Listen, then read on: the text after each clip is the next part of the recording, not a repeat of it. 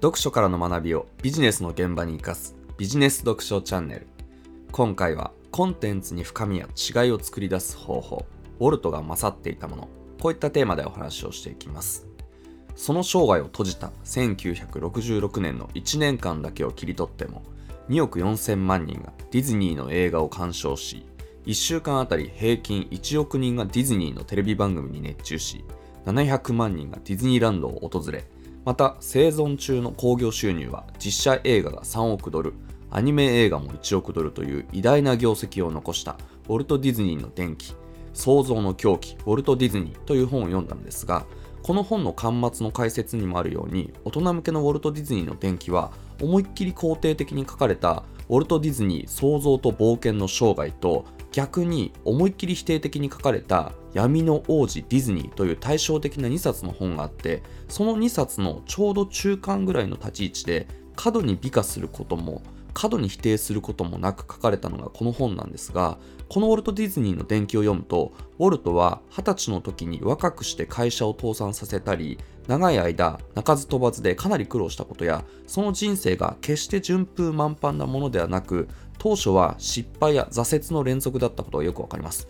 じゃあそんなウォルトはどこで成功のきっかけをつかんだのかというと彼が26歳の時新しく作ったスタジオでも資金がほとんど底をつきかけ精神的にも限界で絶望のどん底にあった中で当時サイレント映画と呼ばれる無声映画が全盛の時代にあってまだ珍しくできたばかりの陶器映画と呼ばれる映像と音声が同期した映画その中でもミュージカルアニメ仕立ての蒸気船ウィリーというアニメでその成功のきっかけをつかむことになります。この蒸気船ウィリーは今でもディズニー映画が始まる前にはオープニングのロゴ映像で必ず流れますしミッキーマウスが口笛を吹きながら蒸気船を操縦するシーンが有名な6分足らずの作品なんですが公開当時映像と音楽を完全にシンクロさせたその内容が大きな評判を呼びウォルト自身やスタジオの窮地を救うだけでなくこの映像と音楽を融合するやり方はその後のディズニーアニメの基礎にもなっていきます。そんな蒸気船ウィリーで小さな成功を手にした後の1929年ミッキーマウスや同じタイミングで彼の成功のきっかけとなったシリーシンフォニーといった作品をシリーズ化するために他のアニメスタジオから有能な人材を次々にヘッドハンティングして一気にアニメーターを20人近くに増やし長い間苦楽を共にしアニメーターの中心でもあった iWorks と共に勝負をかけていくのですがそんな当時のディズニースタジオを描写するこんな一文がありました。読み上げていきます。スタジオは3年前と同じで相変わらず狭く雑然としていたが作業に入ると全てが入念な計画に基づいて手際よく進められていた。アニメーターの中心である iWorks は今では自分ではアニメーションを作成せず大雑把なスケッチをしたものを他のアニメーターが仕上げていった。そして毎晩 iWorks が中心にあって細部にわたる打ち合わせを行い iWorks はシリーシンフォニーのバーシートと小回りを作成。一方ミッキーマウスのシリーズは新しく採用されたバート・ジレットが担当した。ディズニーのスタジオがニューヨークのアニメスタジオに勝っているのはこうした入念な準備や役割分担だけでなく将来への展望にもあった。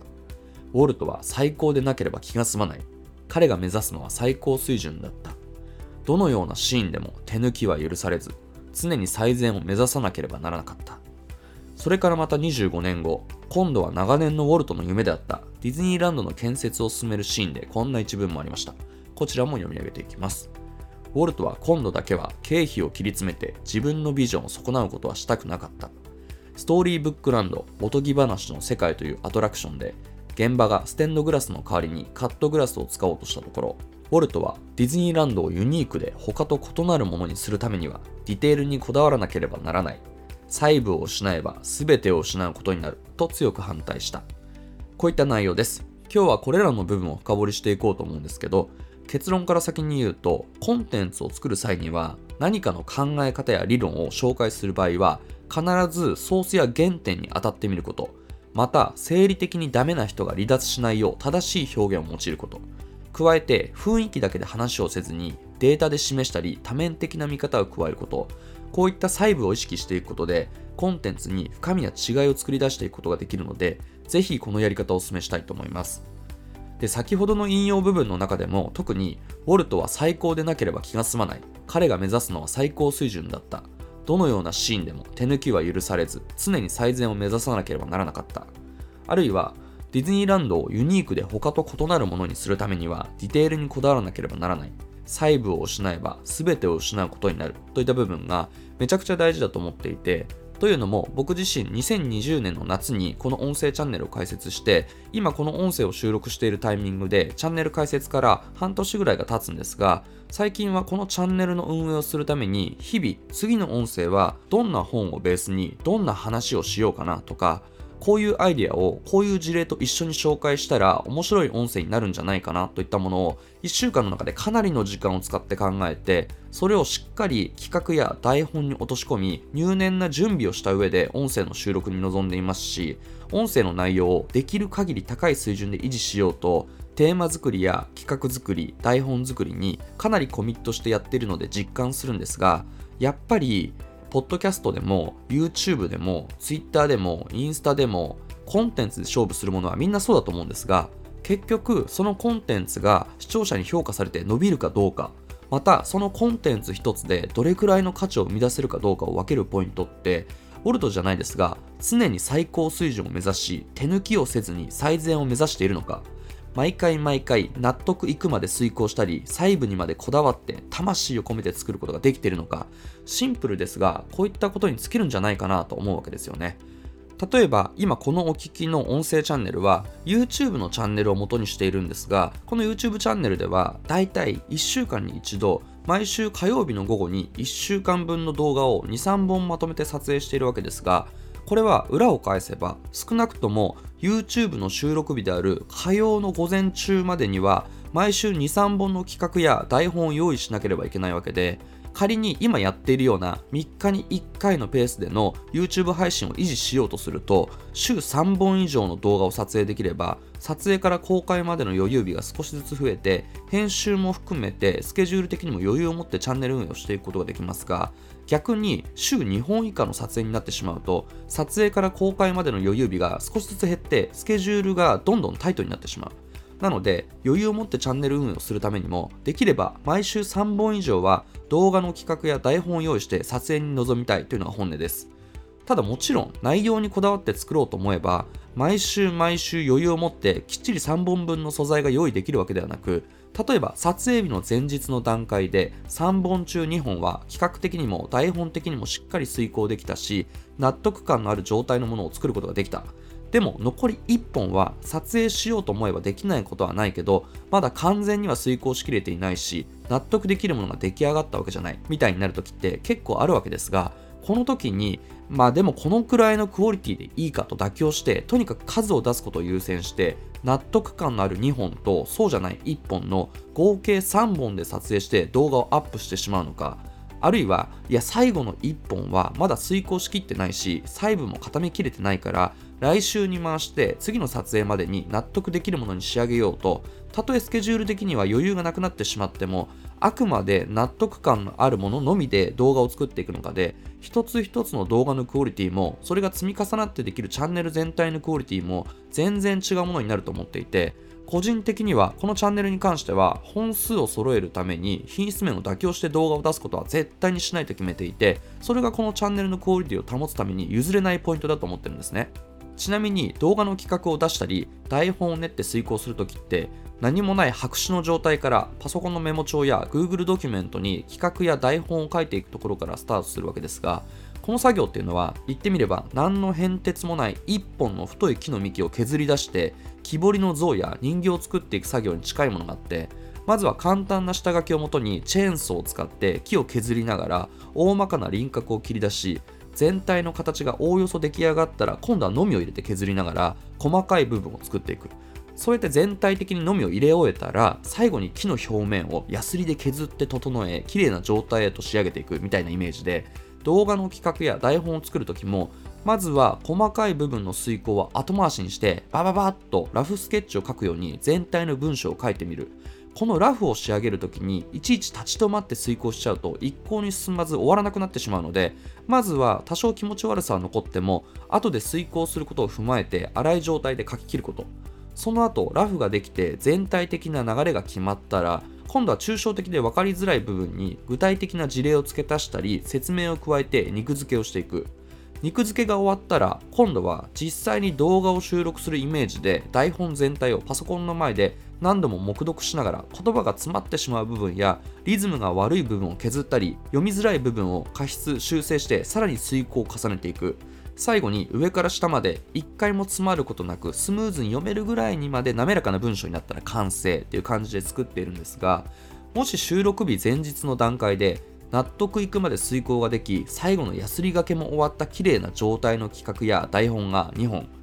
一方で細部まで詰め切れてなかったり根拠となるデータや具体例が弱く荒削りのままの企画や台本が1本となれば今週は3本じゃなくて納得できる2本だけを撮影しようと3本撮影したいところを我慢して動画やチャンネルの品質を高い水準で保つようにしています。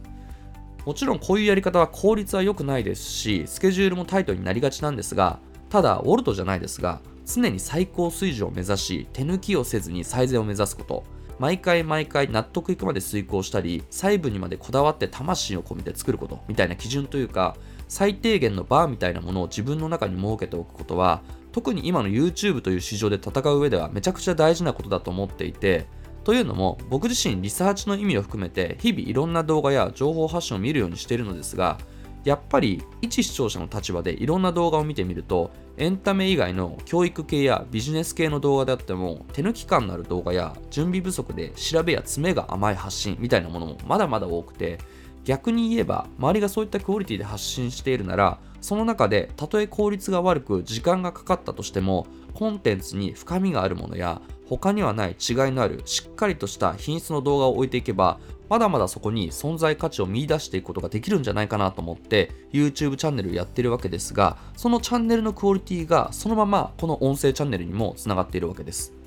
でもじゃあ具体的にそういうコンテンツの深みや他にはない違いってどう作っていけばいいのかというともちろん様々なアプローチがあると思うのですが僕自身がここ何個かの動画で意識しながらやっている点をいくつか紹介すると例えばマーケティングのフレームワーク1つを紹介するにしても結構多くの方が流れ作業のように動画を撮影していたりネットで拾ってきた他の記事からアイデアを投用して深く理解せずに浅い知識のままで表面的な話をしているからだと思うんですがよく調べれば完全に間違いだと気づくことに全く気づかないまま喋ってしまっていたり本人がちゃんと理解できていないから深い話はできてなくてあくまで表面的で雰囲気だけのペラペラな話になってしまうみたいなケースって結構多くあってもちろん人の話を登用してきて出典も明記せずに喋るのは論外なんですがそれ以上にそういうリサーチの甘さや爪の甘さってやっぱり分かる人には分かっちゃいますし動画や音声の品質が落ちるだけでなくそこに中毒性も生まれず可もなく不可もない存在になってしまうわけでやっぱりそうなっちゃいけないと反面教師にしています。一方で例えば仮にマーケティングのフレームワークを一つ取り上げて音声や動画の中で話そうと思うならこの理論を視聴者に正しく伝えたいからまずは自分なりにしっかり調べて深く理解した上で伝えよう。そのためにも誰が最初にこの理論を言い始めたのかまずはそのソースというか原点に当たってみようといったアプローチを取ることが一歩踏み込んで深みや違いを出す上で非常に重要だと思っていて例えばつい先日も利益率が低いと逆に儲かる理由の音声の中でマーケティングでよく言われるモートという概念モードというのは都市や城壁の周囲に掘られた堀を意味する言葉ですがこのモードというキーワードでライバルに対して堀や参入障壁を築くという話をしたかったのですがこの時も企画や台本の作り込みをする中でマーケティング界隈ではみんながよくモードの話をするけどそもそもこの話って誰が最初に言い始めたんだろう？もしかしたら誤った解釈をしているかもしれないからまずはしっかり原点をたどってみようというのを意識してしっかり調べていくとその考え方を広く普及させたのは世界一の投資家であるウォーレン・バフェットだということが分かりバフェットが自ら率いるバークシャー・ハサウェイの株主総会や様々なインタビューの中でもう2 3 0年近く前から最も重要なことで私たちが投資対象として常に探し求めているのは広く長く続く堀に囲まれた素晴らしいビジネスとその城を守る誠実な上手だけですみたいなことを言っていて具体的に言うと無形資産やブランド価値乗り換えコストネットワーク効果コスト優位性効率的な規模といったライバルを寄せ付けない堀を多く持つアップルだったりコカ・コーラだったりアメリカンエクスプレスだったりといった銘柄に好んで投資することでこのモードという考え方が広まり有名になっていることが分かったんですがここまで分かれば例えばビジネスの場合いかにライバルに対して本当は儲かっている事業あるいは今後儲かる予定の事業でも儲からないように見せるのかいかに旨味のある自社のビジネスを旨味がないように見せるのかというのがライバルの参入を促して事業を過度な競争にさらすことなく長い目で見て稼いでいく上ではすっごい大事ですし特にウォーレン・バフェットがよく言うモートつまりライバルに対して堀や参入障壁をしっかり築くことができない初期のフェーズではいたずらにライバルを引き寄せて競争を激化させないためにもこの考え方がめちゃくちゃ重要になるわけですみたいな話ができるようになるわけです。もちろんこのウォーレン・バフェットがよく言うモートっていう概念があるんですけどという一文は別に適当にマーケティングでよく言われるモートっていう概念があるんですけどだけでもいいわけですがやっぱりそこでこういう話って最初に誰が言い始めたんだろうこれって正しい表現なのかな信頼できる情報なのかなみたいなものをしっかり調べたり出典をしっかりと明記していくことでコンテンツにより深みが出るというか一歩踏み込んだ内容が話せる動画や音声にもなっていくと思っています。また同様に動画や音声に限らずコンテンツを作るときにはそのクオリティを落とさないためにも気をつけてるのが日本語の表現でやっぱり不特定多数を相手に話をするわけですし一度撮影収録した動画や音声はチャンネル内にアーカイブとして残って長く利用してもらえることを前提に作っているので自分の発言や発信に責任を持ちたいなとも思っていてそのためにもなんとなく雰囲気で喋ってしまうんじゃなくて一つ一つの言葉に対してこれって誤用じゃないかなこの表現って本当に正しいのかなみたいなものをしっかりと調べて発言するように気をつけています。例えば最近いくつかの発信を見ていて気になったところで言えばうがった見方とか清濁合わせ飲むっていう言葉があるんですがこれもうがった見方に関してはうがつというのはもともと人情の機微や事の真相を的確に指摘するという意味でその言葉通りうがった見方というのは本来物事の本質を捉えた見方をするというのが正しい意味なんですが本来の意味ではない疑ってかかるような見方をするという意味合いでまだあなたのことをよく知らないので、うがった見方をしちゃって申し訳ないんですが、みたいな形で、誤った意味で使っている人が多くいますし、また、清濁合わせ飲むに関しても、清濁合わせ飲むというのは、本来、心が広く、善でも悪でも分け隔てなく受け入れる、度量の大きいことの例えというのが正しい意味なんですが、これも本来の意味ではない邪悪な心と清らかな心両方を持つ二面性がある人という意味であの人は清濁合わせ飲む人だから寄付活動もする一方でグレーなビジネスも平気でしているんだよねみたいな意味合いで使っている人が多くいましたが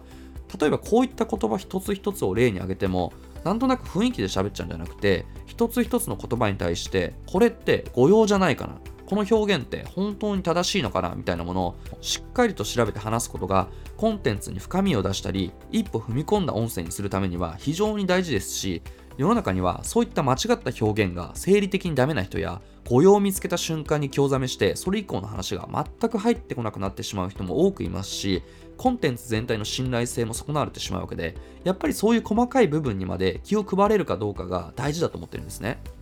また近い話で言えばなんとなく肌感覚や雰囲気で話をしてみたり都市伝説みたいな根拠のない話をするんじゃなくちゃんとデータで示すことも同様に大事だと思っていて例えば先日の Q&A コーナーの中でどの SNS 攻略が最強かの話をした時もどの SNS を選んだらいいのかという質問を読んだ時に即座に原理原則で考えたらお客さんが多くいるところで発信すべきだしあとは SNS は得て増えてもあるから自分の強みを生かし逆に弱みが出にくい相性が良いものを選ぶべきだな。SNS を選ぶ上ではこの2つが軸になるのかなみたいなものはすぐに頭の中に浮かんだわけですが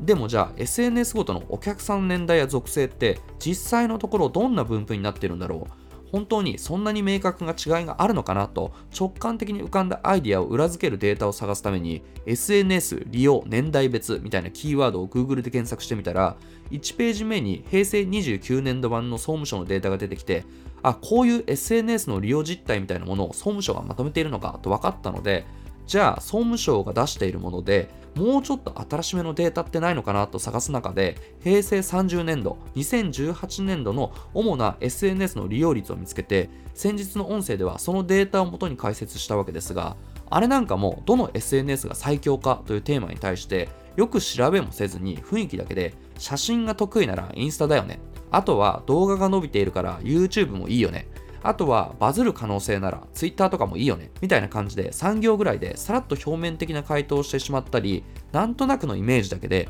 基本的に Facebook って10代20代は使わないじゃないですかみたいな話をしてしまうのかあるいは総務省のデータを見ると Facebook って20代の利用率も意外としぶとく残っているので選択肢の一つとして考えられますみたいにちゃんとデータを見つけてきて解説できるのかで全然違うと思いますしまた2018年時点だと20代の Facebook の利用率も47.4%と意外としぶとく残っているのでというのはイメージと反して意外性もありますし雰囲気で喋るだけでは絶対に出てこないディテールだったりリアルさが生まれてきますしこういう一つ一つのポイントにこだわっていくこともコンテンツに深さや違いを出したりこのコンテンツは全体を通して信頼性や権威が保たれているだろうなと読者に思ってもらう上では非常に大事だと思っています。またもう一歩踏み込んだ話をするとどの SNS 攻略が最強かの話の続きとしてただここで重要なのは総務省の年代別のデータというのはあくまでマクロ的な視点というかざっくりとした年代別のデータに過ぎないので全部が全部合っているわけでも全てを鵜呑みにしていいわけでもなくあくまで一つのデータに過ぎないので n イコール1であるミクロ的な視点つまりより個別具体的なところにスポットを当てることも同じぐらいに大事みたいな話もしましたがああいった形で一つの側面だけでなく多面的にいろんな側面から物事を見る話も加えることでさらにさらにコンテンツに深みだったり違いを生むことができると思っています。今日はコンテンツに深みや違いを作り出す方法、ウォルトが勝っていたものというテーマで、僕自身がここ何個かの音声で意識しながらやっている点を紹介しましたが、もちろんこれが全てはないですし、様々なアプローチがあると思いますが、ポッドキャストでも YouTube でも Twitter でもインスタでも日々コンテンツを作ったり情報発信をしている人はぜひ今日の音声を参考にしてみてください。